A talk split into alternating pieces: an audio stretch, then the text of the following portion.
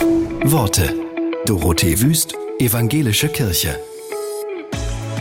Religion soll Menschen nicht eine bestimmte Lebensweise vorschreiben, sondern ihnen helfen, ihre eigene zu finden, denkt jedenfalls der YouTuber Rezo und erklärt, was er von Religion erwartet.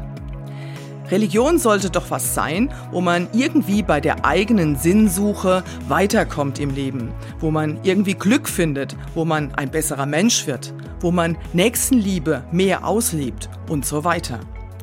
Religion sollte aber nicht dafür da sein, anderen Leuten, die man nicht mal kennt, ihr intimstes, persönlichstes Privatleben vorschreiben zu wollen und sie dafür zu fronten, dass sie es nicht so leben wie du. Ich glaube wirklich nicht, dass Jesus was gegen Bisexuelle oder Homosexuelle oder whatever hatte.